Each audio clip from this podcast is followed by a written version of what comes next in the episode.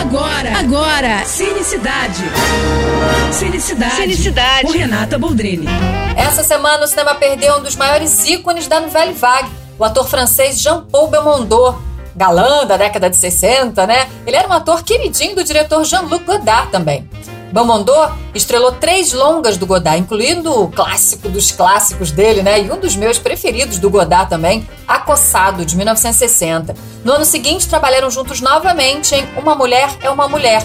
E em 65, repetiram a parceria em O Demônio das 11 Horas. São três filmaços premiados e imperdíveis que mostram muito bem o trabalho do Belmondo. Se você quiser ver ou rever, os três estão no aplicativo do Telecine, tá? Fica aí a dica para você. Só aí então você já mata três aulas de cinema numa só, né? Vai curtir esse ator espetacular, vai conhecer melhor a obra do Godard e vai mergulhar um pouco no coração da Nouvelle Vague. Gente, realmente é imperdível. É isso, eu tô indo, mas eu volto.